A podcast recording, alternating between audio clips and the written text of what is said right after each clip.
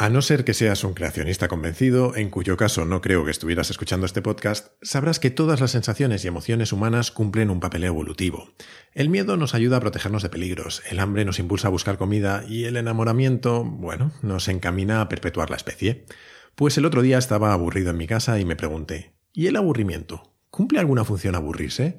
Así que decidí investigar y ya que lo he hecho, te cuento lo que he aprendido.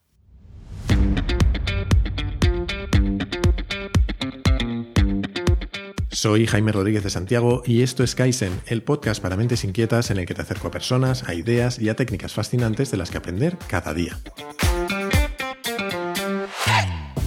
El aburrimiento es una sensación frustrante que nos golpea en el momento más inoportuno, cuando tienes tiempo de estar tranquilo y de relajarte, cuando todo está bien y no hay ninguna amenaza ni motivo de estrés, entonces, cuando deberías ser capaz de desconectar y de disfrutar, tu cerebro decide que te aburres. Anda, que, qué oportuno, ¿verdad? ¿Y para qué? ¿Sirve de algo aburrirse? Pues en realidad hay bastante consenso entre los psicólogos respecto al papel que el aburrimiento juega en el desarrollo de los niños, al menos. El aburrimiento sirve para que los niños desconecten del bombardeo de información al que están sometidos desde que nacen. Si lo piensas, cuando eres un niño, casi todos son estímulos nuevos y cosas que aprender, y tu cerebro debe procesarlas e interiorizarlas y no le queda mucho espacio para desarrollar otras tareas. Aburrirnos de niños nos permite encontrar la calma mental necesaria para desarrollar la imaginación y la creatividad. El aburrimiento sirve como un pequeño empujón para inventarse nuevos juegos, historias, para pensar acerca de lo que han aprendido últimamente o simplemente para explorar el mundo. ¿No es maravilloso? Y sin embargo, uno de los problemas más frecuentes que la psicología infantil encuentra actualmente es que no damos opción a los niños de que se aburran. Por un lado, les llenamos las agendas de actividades extraescolares de todo tipo, y por otro, nos aseguramos de que tengan acceso a miles de opciones de entretenimiento pasivo que cubran cualquier hueco de actividad, películas, videojuegos, libros, etc. Y no me entiendas mal, obviamente todas estas cosas de manera individual son positivas, pero la acumulación de ellas sirve para no dejar ni un segundo de aburrimiento. Así que eh, con los niños está bastante claro, pero ¿qué pasa con los adultos? ¿Es bueno aburrirse? Pues como todo en esta vida, dentro de un equilibrio parece ser que es positivo y necesario. De la misma manera que con los niños, el aburrimiento nos impulsa a seguir avanzando, a reflexionar sobre nuestra vida y a explorar nuevas cosas. De hecho, distintos estudios han demostrado que el aburrimiento eleva nuestra capacidad creativa. Además, si lo piensas, seguramente el aburrimiento estuvo detrás de muchos experimentos primitivos y de descubrimientos maravillosos. Porque si no, a ver, dime, ¿cómo se le iba a ocurrir a nadie ponerse a frotar palitos para ver si salía fuego? Pero es que además el aburrimiento cumple una función biológica. Nuestro cerebro necesita estímulos y en especial necesita experimentar cosas nuevas.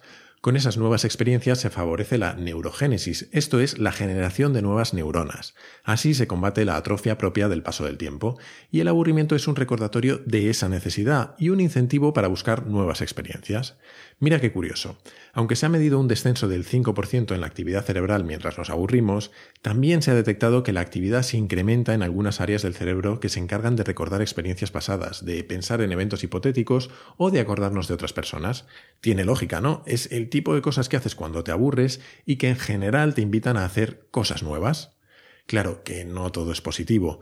Curiosamente, el aburrimiento está considerado un factor de riesgo para algunas enfermedades. Bueno, más concretamente, la tendencia al aburrimiento.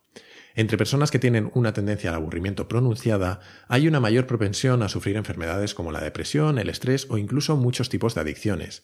Además, se ha relacionado el aburrimiento crónico con niveles de dopamina inferiores a la media. La dopamina es un neurotransmisor que se produce en distintas partes del cerebro y que se encarga, entre otras cosas, de regular la motivación y el deseo.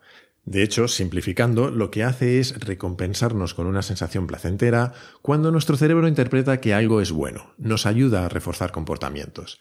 Es, por ejemplo, la causante de que te sientas bien al tachar un elemento de una lista de cosas que tenías que hacer, pero es también la causa de muchas adicciones, como por ejemplo la adicción a los teléfonos móviles. Cada vez que alguien hace like en una foto tuya o te retuitea, recibes una pequeña dosis de dopamina.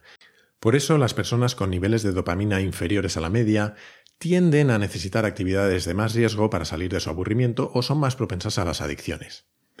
Bueno, y ahora que sabemos qué papel juega el aburrimiento en nuestro cuerpo, ¿de qué te sirve conocerlo? Lo primero es ser conscientes de que ahora vivimos en una sociedad que está diseñada para luchar contra el aburrimiento. El ser humano se ha aburrido siempre, como lo hacen otros animales, pero a lo largo de la historia el aburrimiento ha pasado de ser simplemente una situación incómoda a una especie de pecado social moderno. Aburrirse está mal visto, como si estuvieras desperdiciando tu vida. La industria del entretenimiento mueve más de 2 trillones de dólares al año y hemos desarrollado un universo entero de tecnologías y de contenidos con los que entretenernos. Pero paradójicamente hay quien dice que esto nos pone las cosas un poco más difíciles porque, por un lado, no dejamos un momento de respiro a nuestro cerebro y por otro estamos tan acostumbrados a estímulos constantes que nos desensibilizamos y necesitamos cada vez dosis más altas. Mi conclusión de todo esto es que el aburrimiento es una herramienta muy útil. No se trata de buscarlo, obviamente, no vamos a forzarnos a pasar ratos aburridos, pero tampoco es cuestión de luchar como locos contra él, ni sobre todo de temerlo. Parece que es más sano aceptarlo cuando sucede y usarlo como un estímulo de la misma manera que lo haría un niño, para desarrollar nuestra imaginación y nuestro apetito por explorar. Además, si no dejas espacio para que tu cerebro pueda aburrirse nunca, creo que tampoco vas a ser capaz de disfrutar de la misma manera de los momentos divertidos, ¿no? Mira, un ejemplo muy claro. Si no fuera por el aburrimiento, a mí jamás se me habría ocurrido empezar este podcast, y te aseguro que me lo paso genial haciéndolo. Me quiero despedir hoy con una cita de Bertrand Russell, el filósofo inglés.